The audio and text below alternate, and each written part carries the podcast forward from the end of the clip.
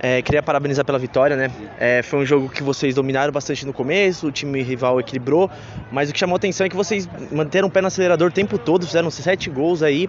Queria que você falasse um pouco sobre isso, esse estilo do time, né? De sempre atacar e a importância, né? Tipo, de estar líder, melhor campanha, como, como isso ajuda na confiança do time. Então, é, semana passada a gente conversou sobre isso, que a gente quer classificar sem jogar as oitavas, né? Então a gente jogou com força total e fazemos o melhor de nós aqui e fizemos sete gols aí.